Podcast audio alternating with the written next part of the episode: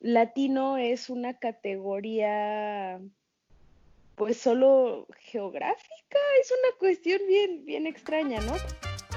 Estás escuchando Latinas a Bordo con Génesis de Guatemala, Miriam de Perú y Valeria de México.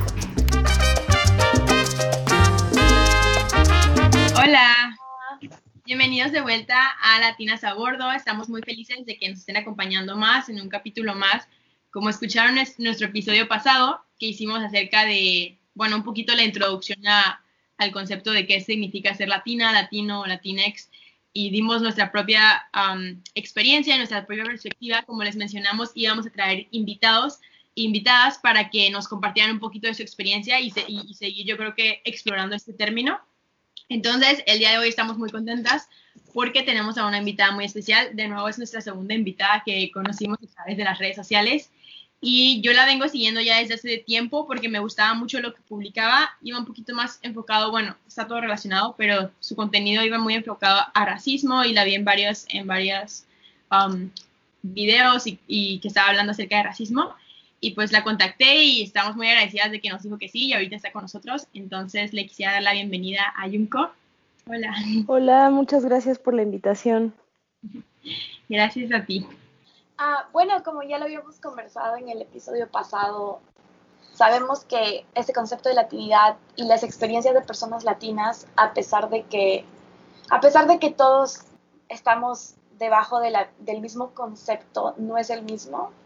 Y creo que esa, esa era una de las razones por las que, que queríamos tener invitados, tener las distintas perspectivas.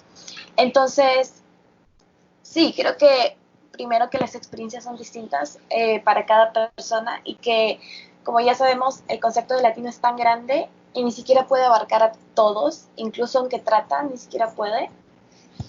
Entonces sí, creo que es, en ese sentido es bastante complicado. Sí, yo creo que la primera pregunta, bueno, que, que tendríamos para ti, sería si tú te consideras latina o no. Pues es, es una cuestión bien, bien complicada, ¿no? Porque pues em, dentro de los países latinoamericanos el considerarse latino es una cosa más, em, más bien como, como similar a esto de ciudadano del mundo y que está reservado a, pues, a personas este, de clase alta realmente, ¿no? Quienes tienen el privilegio de de identificarse así fuera de América Latina. Dentro de América Latina, el llamarse latino, pues realmente no tiene ningún, em, digamos, no es un distintivo. Em, e, y entonces, e, en ese sentido, es más para, para identificarse eh, fuera de, de, este espacio y em, pues también el considerarse latino o latinoamericano tiene una carga simbólica muy fuerte, ¿no? Quienes tienen derecho a identificarse como tales, también pues em, en, por ejemplo, en Estados Unidos, pues hay una idea muy concreta de cómo son los latinos, ¿no? Como eh, morenos, este, con nombres hispanos, eh, que hablan español o, o, tal vez no hablan español, pero tienen ancestría de uno de estos países, ciertas tradiciones. Entonces, aunque uno sea, eh, esté en esta categoría por venir de un país latinoamericano, si no llenamos esas expectativas eh, o esos parámetros que tienen, por mucho que uno se autodenomine latino, va a ser como, ay, seguro, ay, te cae y cosas así. Y yo sigo al menos en, Twitter a muchas personas, por ejemplo, afrolatinas, que dicen, bueno, es que yo no me identifico como latino porque pues las personas con las que convivo que se identifican como latinas, pues son personas blancas, ¿no? O sea, y, y también esa es la otra, que latino es una categoría pues solo geográfica, es una cuestión bien, bien extraña, ¿no? Pero digamos, no es racial como se ha hecho, se ha racializado en Estados Unidos esta, esta categoría, pero no es racial. Hay latinos blancos, hay latinos indígenas, hay latinos afroindígenas, hay latinos negros. Em, entonces, bueno, o sea, digamos, yo personalmente identificarme como latina así a secas, Mm, no lo uso realmente aquí porque pues estoy en América Latina y, las personas con las que convivo también son latinoamericanas y entonces más bien eh, me refiero a mi ancestría eh, japonesa o afro, eh, que es la, la, que me racializa, o sea, la forma en la que me muevo por el mundo es definida en, términos raciales por, por, cómo me veo y por mi nombre, ¿no? Eh, mi nombre de usuario de redes sociales es latinoamericana, ¿no? Y quisiera explicar acá eh, por qué. Y hay un libro de la escritora nigeriana Chimamanda Adichie que se llama Americana, con, así con H al final, y habla de pues una chica de Nigeria que se va a vivir a Estados Unidos y, parte de, lo que le da el título a, la novela es que llega un punto que, quienes migran, eh, particularmente esta cuestión de la chica que, que, se va a vivir a Estados Unidos de Nigeria, pues ni eres de aquí ni eres de allá, eres como, como una cosa rara en medio, ¿no? Porque pues en Estados Unidos no te sientes totalmente a gusto porque pues no es de donde eres y, y, todavía sientes unas cosas como extrañas o como ese shock cultural, pero también cuando regresas a tu país de origen te dicen, uh, es que ya eres americana, y, con ese, ¿no? O sea que eso es lo que menciona la novela, que dice, ah, es que ya eres americana. Entonces, eh, porque todos los espacios en los que me he movido he sentido eh, hasta cierto grado esa como extranjería, ese que me vean como un otro. Entonces, em, en Estados Unidos, pues eh, era como exótica y ya, ¿no? Como rara, ¿no? Sabían muy bien cómo ponerme, en, qué categoría ponerme, porque tenía un nombre raro, pero pues asiático, pero yo no me veo asiática, o al menos no del este, digamos. Em, y luego en México, bueno, sí soy mexicana, pero el nombre qué onda y el apellido.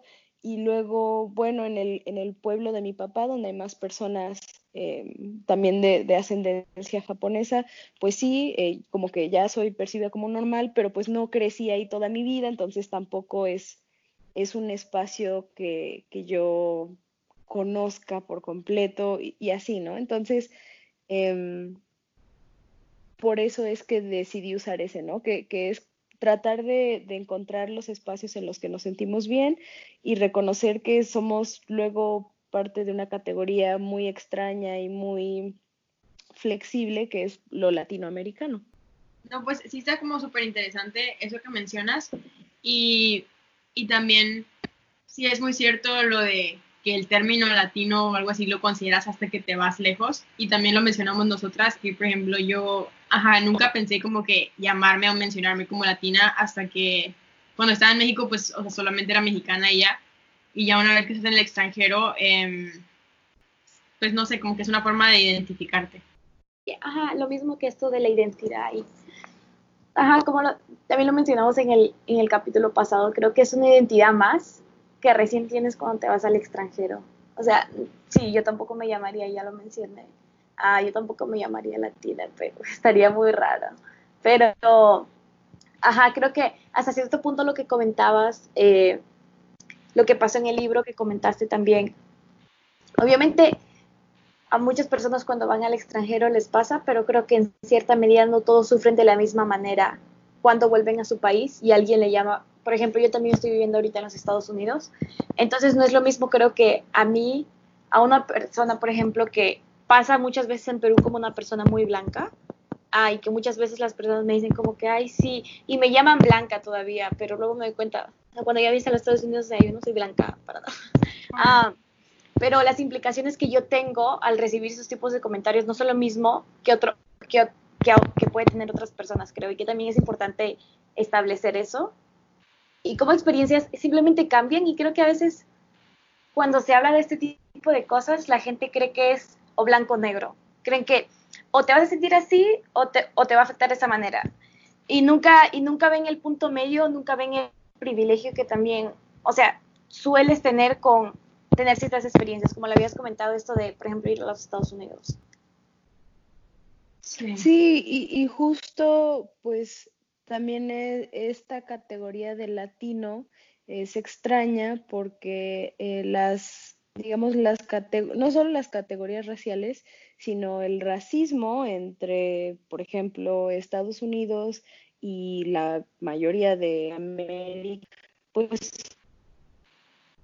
entonces es muy posible que eh, las personas blancas no sean categorizadas como blancas en Estados Unidos, ¿no? Y, y esas dos, o sea, son dos, em, digamos, dos aseveraciones que pareciera que se contradicen, pero en realidad no, o sea, perfectamente puedes tener privilegio en tu país de origen por tu em, fenotipo o por tu racialización más bien, y em, tener una relación o unas dinámicas más complicadas cuando te mueves a, otro espacio. Sí, y también he estado escuchando mucho, he visto en Twitter o así, o mucha gente que menciona lo de que latinos es una raza o que se identifican como latina o lo que sea. Y pues quisiera, o sea, yo más o menos sí lo entiendo, pero me gustaría que tú nos explicaras, o sea, por qué está mal que digamos que latino es una raza.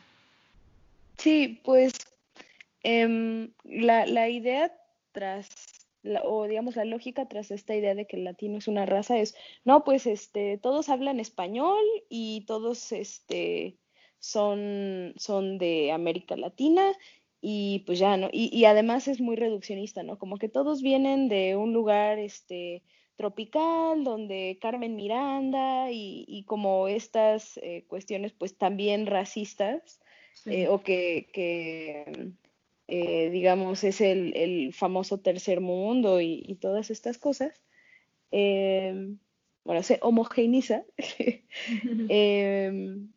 em, lo, latino, ¿no? Y que también, em, pues, por ejemplo, los estudios latinoamericanos nacieron en Estados Unidos y nacieron como, como una forma de estudiar y luego poder dominar Em, o infiltrarse en los países latinoamericanos. Y esto no es una teoría de conspiración, o sea, es, es la verdad.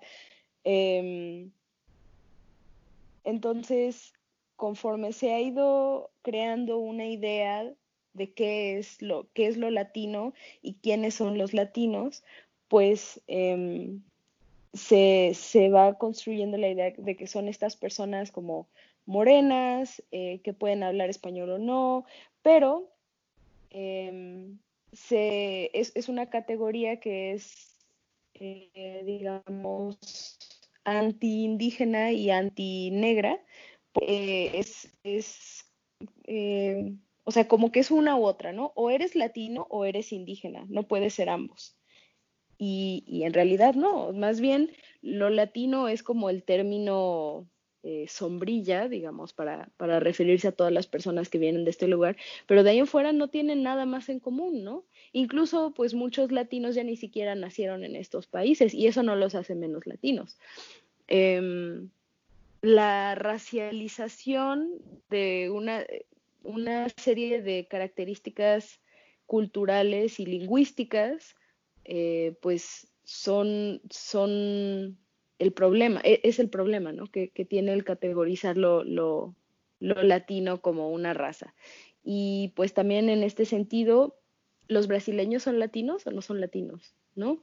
Eh, las personas de Jamaica son latinas o no son latinas, las personas de Curazao son latinas o no son latinas. Entonces, em, una persona, bueno, digamos, lo latino se refiere a esto, a lo étnico, cultural, lingüístico, pero eh, se ha racializado de, manera eh, equivocada, diría yo, y entonces pretende ser también una categoría que borra las formas de opresión que existen dentro de la comunidad latina, o sea, pensando que existen dentro de una diáspora que está en, otro país, en otro espacio, eh, y donde se van a reproducir las violencias racistas que, existen en los países de origen. No, pues, o sea, sí, yo también es lo que tengo entendido y que cuando dices como latino o cuando lo mencionan como una raza, como que invisibilizan a todos los que no entran como dentro. Pero, sí. Y yo sé que mencionaste que eras, o sea, que eras niña cuando estabas en Estados Unidos, pero ¿cómo, si nos puedes hablar un poquito más de tu experiencia como afro-japonesa mexicana viviendo en Estados Unidos? Pues por ejemplo, em, mi mamá recibía todo tipo de comentarios, así como de que, ay, oye, ¿y ustedes de dónde son? ¿No? Este, ¿qué, como, qué, qué onda? ¿No? Pero de, de la gente más, este, aleatoria, ¿no? O sea, lo podía preguntar una cajera o lo podía preguntar la, la maestra del, del, kinder en el que iba, porque eh, pues ella era latina, eh, digamos de manera un poco más evidente, también tiene un nombre y apellido hispanos, pero pues yo me veía, digamos, me veo afro, pero a la vez como étnica, racialmente ambigua y con un nombre y un apellido que pues también están como de, de dónde es, ¿no? No, no, no lo ubico.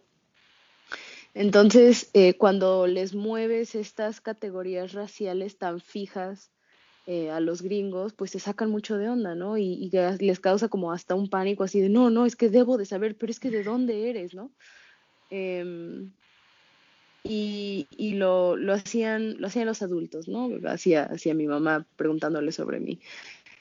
Eh, incluso alguna vez me acuerdo que le llegaron a preguntar que si adoptaba niños, porque este, nos llevó a una tienda y éramos, era yo y dos amigas, pero pues una amiga blanca, rubia, eh, y otra amiga eh, negra, pero más oscura que yo. Entonces, eh, pues les, les saca mucho, ¿no? Les hace como mucho pánico. Entonces, allá, pues como era tan chica, realmente no, mm, allá no fue donde definí mi identidad así como de, ah, pues no afro, japonesa o chicana o qué sé yo. Yo solo sabía que pues éramos mexicanos, pero que en la escuela los otros niños mexicanos no me veían como una niña mexicana, ¿no? Y, y entonces como que no me aceptaban en ese, como en ese grupito, porque digo, todos jugaban con todos, pero los niños mexicanos como que hacían este más, más grupito, ¿no? También eh, porque muchos no tenía tanto que habían llegado y todavía hablaban con acento, o les costaba hablar inglés, entonces pues como yo viví eh, allá desde los meses de nacida, pues no, nunca, nunca tuve acento, ¿no? Entonces, pues básicamente esa, esa fue la, la experiencia, como de que la gente no sabe cómo, que eres muy exótico, no sé qué, eh, les, mueve a ver a qué, en qué categoría eh, ponerte, ¿no? Sí, ahora lo que acabo de escuchar, eh, que nos acabas de comentar, me preguntaba también, porque creo que lo hemos, no lo hablamos en el episodio pasado, pero lo hemos hablado entre, entre nosotras, y eso es esto de la exotización de la, de la gente latina, y cómo, bueno, no sé cómo, no recuerdo mucho en Singapur, creo, no, no nos pasó tanto eso de exotizarte, pero a mí sí me ha pasado acá en los Estados Unidos. Um, y creo que, bueno, nuevamente, cuando yo estoy en mi país, eso no es, nadie habla de exotización, pero creo que ya, vas a otro país y te ven como la persona que no pertenece ahí y es como que ahí de dónde eres, hay que eres así, hay que tu pelo no sé qué. Ajá, como, ¿qué opinas acerca de ello? Igual tu experiencia, o sea, es raro porque, bueno, para mí el concepto es algo nuevo y me acuerdo que cuando tenías esa experiencia en la que las personas me exotizaban, ni siquiera me daba cuenta. Entonces, y no era hasta que yo le contaba a alguien más de mi experiencia y me decían, pero como que está raro, ¿por qué, ¿por qué están haciendo esto? Entonces yo me podía refle ah, reflexionar y me daba cuenta que estaba mal, pero pues ni me di cuenta, así que muy tarde. Uh, pero no, no sé si lo habrás sentido, igual incluso en, en, México, no lo sé, pero creo que es un tema que muchas personas no hablan, pero también es un concepto que recién te presenta cuando igual vas a otro país. Sí, sí, sí, pues la, exotización creo que está dentro de, bueno, depende del grado, eh, ¿no? De lo que vivamos, pero por lo general se encuentra dentro de la categoría de las microagresiones, o sea, son cosas muy, muy chiquitas, muy sutiles, que si no estás pendiente si no las conoces, pues sí, como que de momento te, te, te saca de onda y te quedas como, ah, eh, y no sabes que es como fue un cumplido, pero se siente raro, no acabo de entender.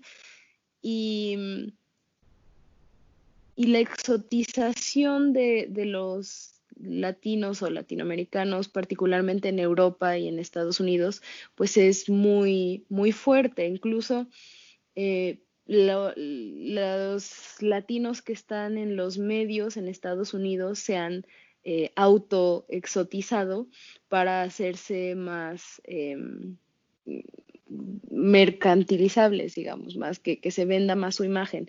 Por ejemplo, Sofía Vergara pues es una mujer colombiana y es blanca, ¿no? En, términos latinoamericanos es una mujer blanca, incluso es rubia. Sus primeras fotos eh, a los 18, 19 años, pues sí, es, es muy evidente. Y si se dan cuenta, ya cuando se fue a Estados Unidos y sobre todo cuando empezó a, a actuar en Modern Family, pues se tiñó el pelo de castaño, como que se ha, este, puesto un poco más morena y su personaje en la serie, a mí me gustaba mucho eh, la serie cuando recién salió, y, ay sí, y hace poco la vi en Netflix y la, la quise volver a ver, así, ay sí que me gustaba tanto. Es brutal, ya no aguanto verla, porque a cada rato los chistes de su personaje son, sí, porque en Colombia somos unos sangrientos, sí, porque en Colombia somos unos narcos, sí, porque en Colombia somos unos calientes, eh, unos este, como apasionados, o sea, como eh, emocionalmente volátiles. Sí, porque yo soy colombiana y los colombianos nos sentimos como que, o creo que ni siquiera dice colombiana, dice latina, creo, ¿no?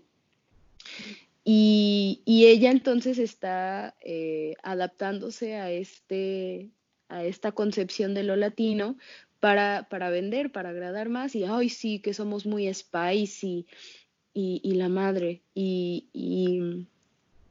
y, de eso va la, exotización, ¿no? Nos, sí nos exotizan por lo general a las mujeres latinas, pero particularmente a las negras o a las morenas, pues más, ¿no? Porque eh, esta cuestión de la interseccionalidad, pues se cruza em, el, el género con la racialización y entonces, pues las mujeres negras, digamos, solo consideradas como negras, también son hipersexualizadas. Entonces, negra y latina, puff, ¿no? Creen que eh, te mueres por estar con, con, mil hombres o qué sé yo. Y, y, sí, bueno, la, exotización me ha pasado un montón, eh, no solo fuera de México, sino también eh, aquí me, pasa particularmente en la Ciudad de México, donde vivo, donde recibía comentarios así como, como raros, ¿no? Así que, ay, este, no, no eres de aquí, ¿verdad? Te ves muy exótica. Pues, ¿qué es lo exótico? Como que, ah, o, o como alguna vez me acuerdo, eh, un, chico me dijo algo así como, es cierto lo que dicen de las morenas. Y yo como, no sé qué dicen, ¿qué? Y pues este tipo era un un chavito rubio de ojos verdes de Monterrey que estudiaba en el ITAM, ¿no? Entonces, bueno, su burbuja eh, de interacción evidentemente lo hacía creer que yo, no sé, tal vez me moría por él o lo que sea. Entonces, em, pues sí, justo la, la, exotización es algo que, que, vivimos todas fuera, en, fuera de, este espacio, que es América Latina, pero a la vez dentro de nuestros países podemos em, llegar a, ser eh, sujetas de este tipo de violencia dependiendo de, nuestra racialización, ¿no? Por ejemplo, esta, esta imagen que tiene Sofía Vergara, no, ella no es la primera, ¿no? También eh, una de las primeras eh, mujeres que se exotizó a propósito para agradar al público estadounidense, pues es Carmen Miranda, ¿no? Carmen Miranda también es una mujer blanca que em, empezó a hacer como estos, eh, estas presentaciones con la fruta en la cabeza y, tomando elementos em, afrodescendientes de, de, su lugar de origen y ponérselos ella. Y entonces, por un lado, es esta apropiación cultural de, que si una persona negra fuera la que, la que hiciera estas presentaciones, pues no sería tan bien vista como ella, ¿no? Es como, sí es exótica, pero es exótica digerible, es exótica light. Sí. Y bueno, eso es como saliéndome del tema, pero sí es una pregunta que me gustaría hacerte, em, que es un poco acerca de las, o sea, bueno, en México en específico, pero también sé que en Perú, o sea, está la cultura indígena y, y, por ejemplo, una persona como mexicana blanca o algo así, o sea, también están como los trajes típicos, pero hay algunos trajes típicos que es como más como el de mariachi o algo así. Entonces, o sea, así es una pregunta genuina personal, como hasta qué punto está correcto como ponerte un traje típico, o sea, siendo una persona blanca y como usarlo, o hay algunos trajes que sí se puede usar o de plano como que no debemos usar los trajes. Pues ahí creo que es también importante desde el principio hacer la distinción entre lo que se ha folclorizado como el traje típico, o sea, por ejemplo, la danza folclórica en México, como em, los talleres a los que nos meten de niños y demás, no son cosas tradicionales que se bailaran desde hace cientos de años, sino que eh, Amalia Hernández y, personas de, esa época, la verdad no, conozco así a, detalle los, nombres, pero eh, hicieron estas coreografías y se folclorizó, o sea, sí, estas son nuestras tradiciones y, entonces se creó ropa específica para cada danza, etcétera. Eso es una cosa, ¿no? Esa es una creación eh, pues bastante reciente y, y es, es, bueno, digamos, sí, es, es, una creación bastante reciente y es la folclorización de lo mexicano, ¿no? Que pretende darnos cohesión como, como nación. Y por el otro lado están los textiles tradicionales de los pueblos indígenas mexicanos, ¿no? Aquí hay 63 eh, me parece, eh, y digamos, no tiene nada que ver una persona seri con una persona maya y, esta categoría también de lo indígena, pues eh, solo es similar a lo latinoamericano. Em, lo único que tienen en común es que cuando llegaron los españoles ya estaban aquí, ¿no? Entonces em, también se les llama primeras naciones, naciones originarias. Em, entonces, bueno, de entrada como que cuestionar eso, ¿no? De lo, lo indígena. Luego, lo que, lo que pasa con los textiles indígenas es que hay una cuestión de extractivismo cultural y de mm, apropiación cultural muy fuerte. Eh, no sé si vieron que hace poco eh, una mujer, eh, no sé si, no recuerdo ahorita si es inglesa o estadounidense, creo que es inglesa, que se llama Pippa Holt, em, ex trabajadora de Vogue, tiene una marca de caftanes, entre comillas, que en realidad son huipiles de una comunidad en, Oaxaca, no recuerdo ahorita el nombre de la comunidad, y ella compra estos huipiles a dos mil pesos por pieza a las mujeres y los revende entre 30 y 50 mil pesos. Em, esto es apropiación y es extractivismo porque pues está tomando lo que ella quiere de estos, de estos pueblos eh, y haciendo, lucrando con eso y pues además em, explotando a las mujeres, ¿no? Porque realmente no reciben precios justos por, por el trabajo que hacen. Em, yo he hablado de este tema con compañeras indígenas, con, en particular con una compañera mixteca, porque yo también, bueno, yo he, trabajado en, en, la zona mazateca de, de Oaxaca que, es en la frontera casi con el sur de Veracruz, y, también en, la sierra, eh, mazateca, y a mí me gustan mucho los textiles mazatecos, y tengo varias, varias blusas y tengo un huipil que me regalaron, y yo también llegué a cuestionar, bueno, eh, ¿qué estará bien, estará mal? Pues yo no soy mazateca, pero me gustan mucho estos textiles y me recuerdan a las personas con las que he trabajado y todo esto. Y, lo comentaba con ella como, oye, pues tú qué piensas de que las personas no indígenas usen estos textiles? Y ella me, me dijo que pues más allá de usarlos o no, eh, le parece importante cómo es que los compramos. O sea, si se los vas a comprar a una persona que revende, Em, pues estás contribuyendo a la explotación de estas comunidades, ¿no? Si lo compras de una colectiva, que ahora ya hay varias en redes sociales de, mujeres o de personas que bordan, pues se los compras directamente y estás contribuyendo a una remuneración justa y, a que eh, la remuneración sea repartida de manera comunitaria, etcétera, ¿no? Entonces, más allá de usarlo o no, pues que, podría ser parte de la apreciación, eh, se trata de, de cómo es que los consumimos, ¿no? Si estamos contribuyendo a la opresión de, estos pueblos a través del, consumo. Y eh, pues también como el, contexto lo es todo, ¿no? O sea, si va a ser una cosa como eh, que, está muy de moda en, en, las revistas ahora de usar textiles indígenas y estar en las fotos rodeado de indígenas como una especie de salvador blanco, pues puedes estar apreciando los textiles, pero de todos modos son representaciones violentas, ¿no? Son imágenes violentas, eh, estereotipadas y racistas.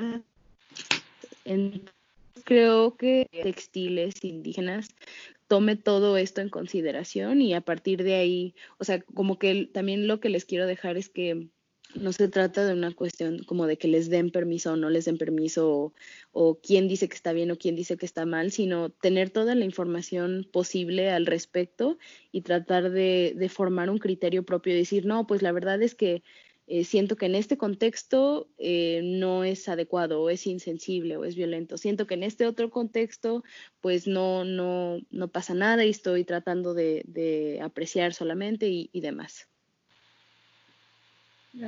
muchas gracias. Sí, porque sí, sí he tenido como esa duda. Ahorita que lo mencionaste lo recordé, pero ya la tenía desde antes. Em, sí, de, saber cómo hasta dónde. Sí, sí, sí. Y es válido, o sea, y me parece súper bien que existan estas conversaciones, pero justo como creo que lo más eh, que yo puedo contribuir es dar la información y decir, ok, esta información respecto al tema, ¿tú qué piensas? Sí, sí, porque también yo creo que, o sea, así como está el término de, latín, de latino, o sea, si nos vamos más en específicos, nos podemos ir a los términos de mexicano o peruano o guatemalteca, que no está ahorita, y que tanto como representa a todos los mexicanos que estamos, ¿no? Que existimos. Sí, justo, igual, o sea, el identificarte como mexicano dentro de México, pues realmente no tiene punto, porque no te dice nada, ¿no? Eh, dentro de México, pues es, o, eh, identificarse como peruano dentro de Perú, pues no, no te sirve de mucho. Y más bien, bueno, eh, yo realmente desconfío de quienes son tan patrióticos y sí, porque los mexicanos, pues es un nacionalismo que finalmente em, deviene en, en pensamientos racistas, xenofóbicos y también como de, en inglés se llama gatekeeping, o sea, como de em, querer definir entonces quiénes sí pueden ser mexicanos y quiénes no pueden ser mexicanos y quiénes sí pueden estar en México conmigo y quiénes no pueden estar en México conmigo. Entonces, realmente eh, soy muy ante las que tienen este, este patriotismo, ¿no? Dentro de México no nos sirve de nada identificarnos como mexicanos porque no nos habla de nuestras diferencias o de qué violencias, a qué violencias somos más vulnerables por nuestras diferencias étnicas o raciales o de clase, ¿no? Y, miles de, otras diferencias. Yo tenía una idea, bueno, que lo quería decir un poquito antes, pero pues ya se fue, pero hablar, ah, un comentario re chiquito acerca de lo que, lo de Sofía Vergara y porque, especialmente porque ahora hablamos tanto de representación en los medios de comunicación y queremos tener representación de todas las personas. Entonces, es interesante cómo esta representación también, porque muchas personas pueden decir, pero nos están representando, digamos, a personas latinas en un medio en Estados Unidos, por ejemplo. Y muchas personas creo, y puedo ver muchas personas que conozco diciendo eso, que, bueno, pues debería estar agradecida, pues hay representación, o sea, hay latinos en Estados Unidos y ahí están representando una latina. pero también es interesante ver cómo esas representaciones están tan estereotipadas que igual en vez de hacer más, hacer, hacer algo bueno, está haciendo algo malo. y creo que lo mismo pasa en representación de personas en distintos países en, en Latinoamérica. Ya, solo me parece interesante porque creo que ahorita queremos tratar de incluir a todos en todos los medios pero cómo representamos a las personas también tiene, tiene importancia y si no se hace de la manera adecuada, sí, simplemente va a hacer más daño. Que sí, claro. Y, también esto que, que mencionas sobre que se exige es que no nos vemos reflejados me, recordaste una noticia que salió unos días, que bueno, ya están las nominaciones para los Emmys de todas las series y las películas y demás, y varias personas latinas en Estados Unidos, como John Leguizamo, em, digamos, eh, declararon en público que ¿dónde estamos los latinos? Si somos el segundo grupo minoritario más grande de Estados Unidos, ¿por qué no estamos aquí, no? Y la gente se puso a, contestarle, pues, oye, estas dos personas, tres personas negras son afrolatinas. Ah, perdón, ¿no es el tipo de latino que querías ver? El año pasado ganó este, eh, creo que la serie se llama When They eh, un chico dominicano, afro-dominicano, pues no te escuché decir que qué orgullo para los latinos, ¿no? Y también eso está profundamente atravesado por, por el racismo en América Latina, ¿no? Sí nos queremos ver representados, pero ¿quiénes de nosotros? Y, y al menos en México, em, la publicidad y la gran mayoría de las series son dominadas por personas blancas, porque se llama el, el latino internacional, ese es el perfil, el eufemismo que usan para, para eh, pues es que todo el mundo quiere saber, ser alguien en la vida, si, si, solo si eres blanco eres bello, solo si eres blanco eres exitoso, etcétera, ¿no? Entonces estas cuestiones de representatividad o de representación también están profundamente atravesadas por, por la violencia. Sí, y en México sí, o sea, fue como cosa de, de ponerme a ver porque, o sea, yo cuando veo series normalmente sí llego a ver, o sea, de Estados Unidos o en México y así, pero casi todas las mexicanas que ahorita están sacando en Netflix, etcétera, o sea, todos los, todos los actores son blancos, o sea, es impresionante. Y también me pasó cuando invité a un amigo de Canadá que viniera a pasar Navidad conmigo y fuimos al cine un día antes y, y estábamos ahí, ahí, viendo y él sí me preguntó como que vio todos los comerciales y, así me dijo, ¿por qué, o sea, porque todas las personas son blancas en todos los comerciales y en todos sí, o sea, esa no es la mayoría y así no, no se ve la mayoría así. Y yo le dije como, o sea, es que no sé, hay cero representación. Sí, sí, sí, sí. es importante hablar de ello, creo.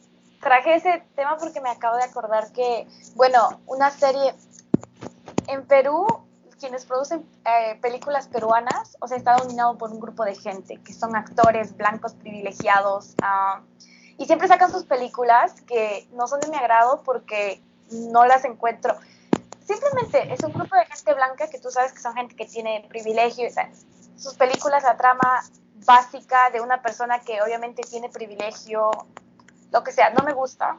Pero anunciaron esto de que, bueno, se llama Tondero, la, la productora, creo que aparentemente Netflix los había llamado para que hagan una serie o hagan un tipo de programa que era acerca de comida peruana. Entonces la gente se alocó y dijo como que sí, que la representación, que los peruanos nos van a conocer, el mundo nos va a conocer, la comida. Ah, pero luego me di cuenta, es la misma productora que siempre hace el contenido para blancos, para gente que tiene dinero.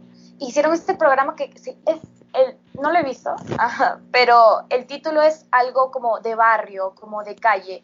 Y es que hay siempre esa cosa que no me había dado cuenta hasta que leí un artículo en el que la gente que tiene más dinero en Perú y que obviamente es más representada en la televisión, siempre quieren tener esto de barrio, o sea, como que ver que ellos sí tienen no sé cómo explicarlo, no sé si el tema... Sí, sí, sí, sí, sí. Como que ellos quieren, Aquí igual. Que tienen calle, pues, que mm. ellos saben de la comida, como ellos sí comen en una carretilla, porque pues en Perú a veces tenemos carretillas en, las calles.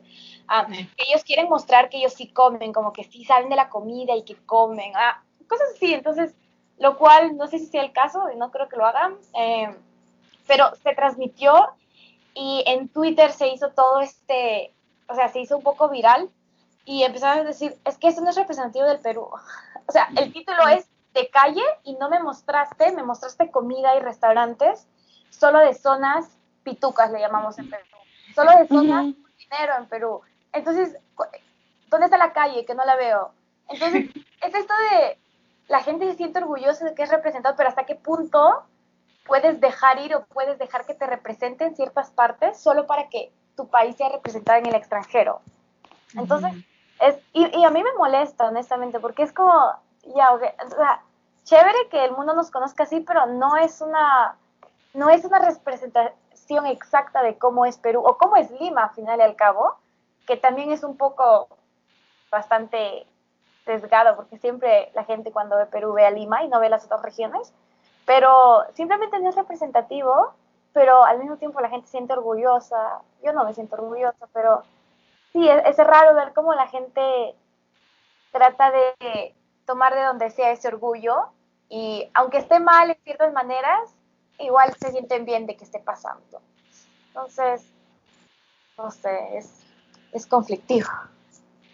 Em, pues que, que, tiene que ver con, con, esta misma exotización, ¿no? Queremos que los gringos nos vean como, sí, el barrio, la calle, porque además ya es, está de moda, ¿no? Es cool eh, tener barrio y lo que sea, pero por el otro lado, pues, eh, ay, no, no nos vamos a ir a meter a esos lugares feos, entonces em, es, es mantenerse, digamos, como gentrificar incluso los, los las comidas o los términos, ¿no? Puede, luego se, se al menos en México, se adoptan eh, la comida de la calle o la comida que es percibida como, como fea o, o para personas pobres y le cambian el nombre y lo presentan bonito y ya cobran el triple por él, ¿no? Sí, sí, sí, exactamente. Pero bueno, creo que ya vayamos a ir cerrando el capítulo pues de nuevo agradecerte, Junko, por tu tiempo, por estar aquí, por em, contestar nuestras preguntas y platicarnos un poquito y enseñarnos la verdad, porque nosotras em, estamos súper conscientes que nos queda muchísimo por aprender y de muchos temas y por eso siempre intentamos em, educarnos y platicar con, con diferentes personas. Creo que eso es como súper importante. Em, entonces, pues por eso nos gustó mucho esta plática y pues agradecerte de nuevo que estuviste aquí. Muchas gracias por, por la invitación. Me da mucho gusto que, que estén hablando de estos temas y que estén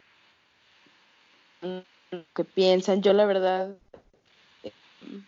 cuando estaba recién la prepa, pues todavía no tenía como todas estas ideas y, me da mucho gusto ver que, estén haciendo este tipo de cosas. Oh. Bueno, ah, Junko, no sé si quisieras dar, ya mencionaste, pero dar tus redes sociales para que los que nos escuchen te puedan seguir. Sí, claro. En Twitter y en Instagram me pueden encontrar como Latina Americana, eh, con H al final. No es latino, es Latina Americana. Em, y en mi canal de YouTube también estoy así y estoy haciendo videos eh, ahí sobre antirracismo, entonces les invito a que, a que me sigan o que se suscriban. Sí, sí, sí, sí, para que todos los estén escuchando. Sí, no, y de nuevo muchas gracias uh, por estar con nosotras, aunque sea a la distancia, pero ahí teniendo esa conversación y conversaciones que creo que son importantes y como lo decías, obviamente no todos tienen el acceso a la información y yo eso lo entiendo y si igual alguien escucha esto y le abre un poquito los ojos, acerca de estos temas. Chévere y mientras más antes posible, mejor. Así que muchas gracias uh, nuevamente y pues recordarles a todos los que nos escuchan que nos sigan en nuestras redes sociales, uh, que nos sigan como latinas, arroba latinas a bordo en Instagram y arroba latinas a bordo en Twitter. También que nos sigan en nuestra página de Facebook como Latinas a Bordo y que vean toda la información complementaria que les compartimos eh, de cada episodio que colgamos en Spotify. Sí, pues muchas gracias y nos vemos la próxima semana. Bye. Bye.